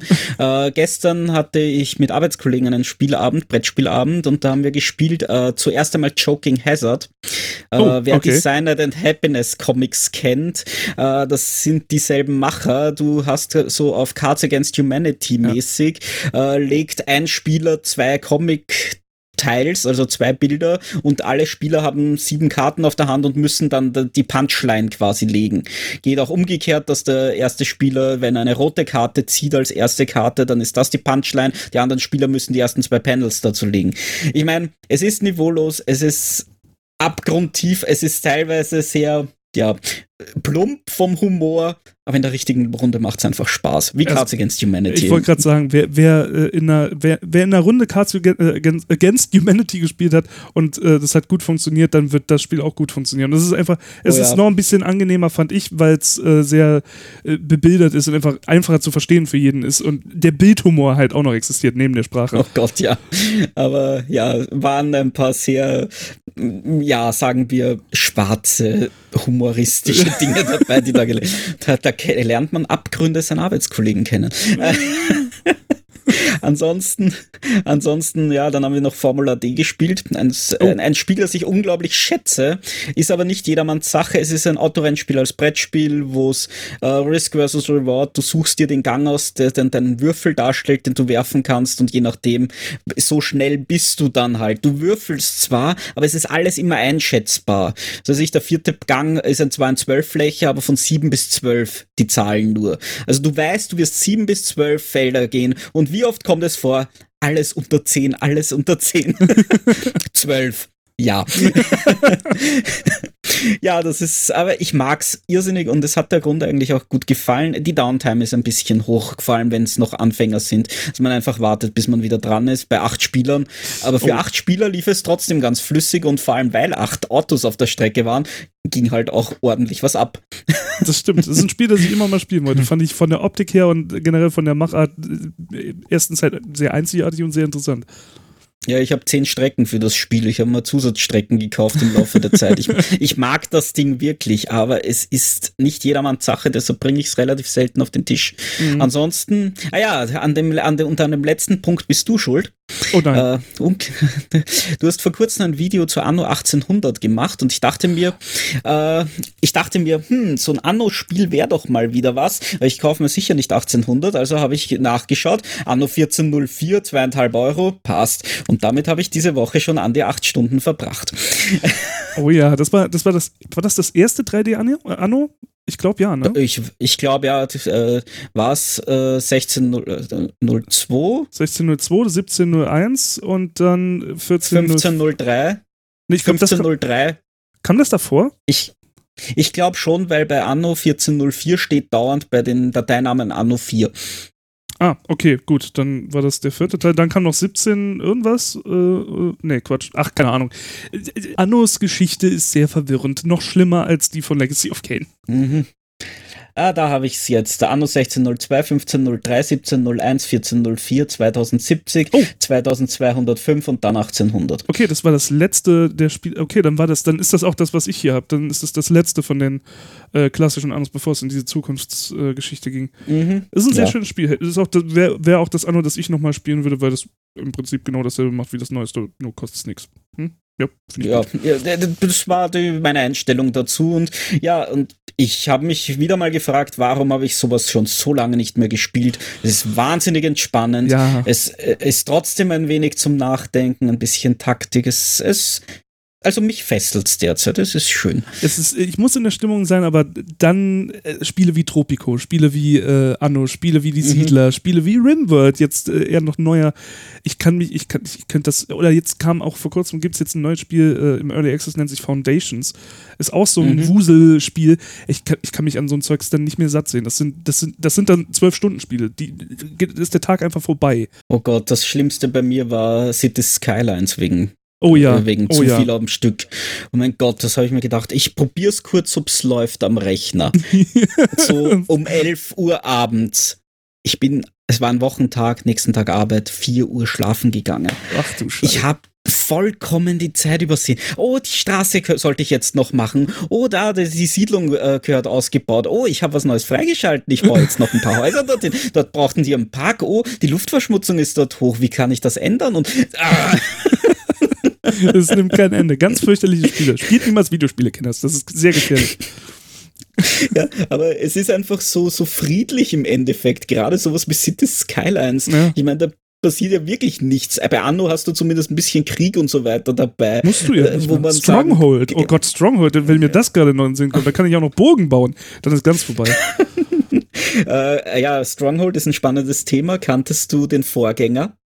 Den Vorgänger von Stronghold, nee. Das war doch ein. ein Amiga 500 ah, Castles nannte sich das Spiel. das, ja gut, aber das, war, das ja, hat ja nicht- nichts mit der Reihe zu tun, sondern mehr so ein spiritueller Vorgänger, oder? Äh, angeblich, also es gingen schon die Gerüchte, ich, ich war sehr aufmerksam, aber sehr aufgehorcht, wie geheißen hat, Stronghold, äh, quasi der Nachfolger der bekannten Castles-Reihe von vor vielen Jahren. Okay. Ich wusste Ich nicht, weiß nicht, was dran ist. Weil das war ja, ich glaube, Stronghold war doch der, das Erstprojekt von, ähm, von dem Studio. Ich wusste, und weil der Lead-Developer sah damals relativ jung aus, deswegen konnte ich mir fast nicht vorstellen, dass er zu, Mhm. zu der Zeit schon Spiele gemacht hat. Aber wer weiß. Ja, vielleicht ist es wirklich nur spirituell der Nachfolger gewesen, dass sie einfach gesagt haben, sie beziehen sich davor, darauf. Aber ja, gemacht wurde es damals von Quicksilver Software und Silicon and Synapse Ja. auf Amiga. Ja, und von Interplay gepublished. Keine Ahnung. Ja, war auf jeden Fall, wenn wir bei dem Thema sind, muss ich immer an Castles denken, weil das war mein erstes Burgenbauspiel. Siehst du, du hast die Burgen aufgebaut, mein erstes Spiel war Ballerburg. Ich habe die Burgen eingerissen. Auch nicht schlecht. So, jetzt kommen wir vom Hundertsten ins Tausendste. Das heißt, es ist Zeit, diesen Podcast für heute zu beenden. Absolut. Ich äh, denke, wir haben alles beleuchtet, was wir beleuchten wollten. Und äh, wenn ihr noch irgendwas dazu zu sagen habt, dann schreibt es gerne mal irgendwo in eine Bewertung rein oder äh, schickt uns eine Nachricht oder weiß ja gar- keine Ahnung, Luftbriefpost, irgendwie sowas. Es kommt alles irgendwo an. Gut, dann würde Ja. ich sagen, wir hören uns beim nächsten Podcast. Bis dahin. Ja. Ja, auf ein anderes Mal. Ciao. Ciao.